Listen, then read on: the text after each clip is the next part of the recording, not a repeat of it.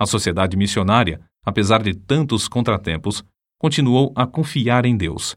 Conseguiram granjear dinheiro e compraram passagem para a Índia em um navio dinamarquês. Uma vez mais, Carey rogou à sua querida esposa que o acompanhasse, mas ela ainda persistia na recusa.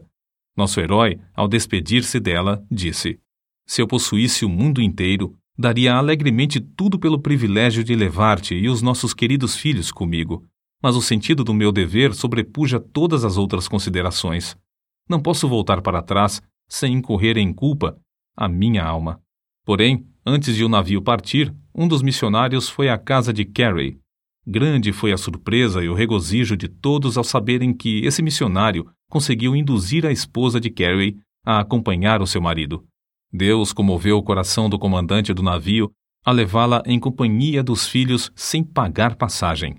Certamente, a viagem à vela não era tão cômoda como nos vapores modernos.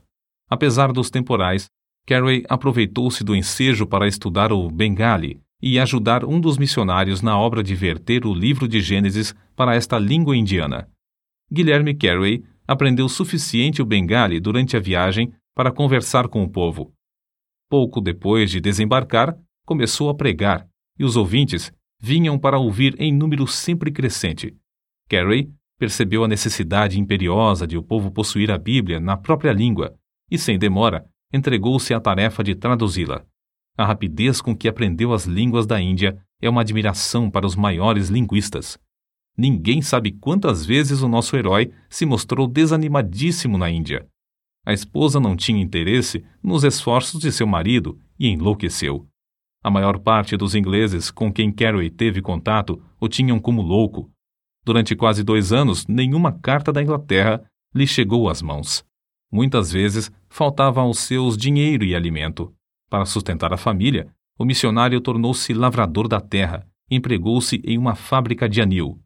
Durante mais de 30 anos, Carey foi professor de línguas orientais no Colégio de Fort Williams. Fundou também o Serampore College para ensinar os obreiros. Sob a sua direção, o colégio prosperou, preenchendo um grande vácuo na evangelização do país. Ao chegar à Índia, Carey continuou os estudos que começara quando menino. Não somente fundou a Sociedade de Agricultura e Horticultura, mas criou um dos melhores jardins botânicos do país, além de redigir e publicar o Hortus Bengalensis. O livro Flora Indica, outra de suas obras, foi considerada obra-prima por muitos anos. Não se deve concluir, contudo, que para Guilherme Carey a horticultura fosse mais do que um passatempo. Dedicou-se também a ensinar nas escolas de crianças pobres, mas, acima de tudo, sempre lhe ardia no coração o desejo de se esforçar na obra de ganhar almas. Quando um de seus filhos começou a pregar, Carey escreveu: Meu filho Félix respondeu à chamada para pregar o Evangelho. Anos depois, quando esse filho aceitou o cargo de embaixador da Grã-Bretanha no Sião, o pai, desapontado e angustiado, escreveu para um amigo: Félix encolheu-se até tornar-se um embaixador. Durante o período de 41 anos que passou na Índia, não visitou a Inglaterra. Falava, embora com dificuldade, mais de 30 línguas indianas, dirigia a tradução das escrituras em todas elas e foi apontado para o serviço árduo de tradutor oficial do governo. Escreveu várias gramáticas indianas e compilou notáveis dicionários dos idiomas bengali, marathi e sânscrito. O dicionário do idioma bengali consta de três volumes e inclui todas as palavras da língua, traçadas até a sua origem e definidas em todos os seus sentidos. Tudo isso era possível porque sempre economizava o tempo, segundo se deduz do que escreveu seu biógrafo. Desempenhava essas tarefas hercúleas sem pôr em risco a sua saúde aplicando-se metódica e rigorosamente ao seu programa de trabalho, ano após ano. Divertia-se passando de uma tarefa para outra. Dizia que se perde mais tempo trabalhando inconstante e indolentemente do que nas interrupções de visitas. Observava, portanto, a norma de entrar sem vacilar na obra marcada e de não deixar coisa alguma desviar a sua atenção durante aquele período. O seguinte escrito, em que pede desculpas a um amigo pela demora em responder-lhe a carta, mostra como muitas das suas obras avançaram juntas. Levantei-me hoje às seis da manhã, li um capítulo da Bíblia hebraica, passei o resto do tempo até às sete em oração. Então, assisti ao culto doméstico em Bengali com os criados. Enquanto esperava o chá, li um pouco em persa, com um munshi que me esperava. Li também, antes de comer, uma porção das escrituras em hindustani. Logo depois de comer, sentei-me com um pundite que me esperava, para continuar a tradução do sânscrito para o Ramayuma. Trabalhamos até às 10 horas, quando então fui ao colégio para ensinar até quase às 14 horas. Ao voltar para casa, li as provas da tradução de Jeremias em Bengali, só findando em tempo para jantar. Depois do jantar, traduzi, ajudado pelo pundite-chefe do colégio, a maior parte do capítulo 8 de Mateus em sânscrito. Nisto, fiquei ocupado até às 18 horas.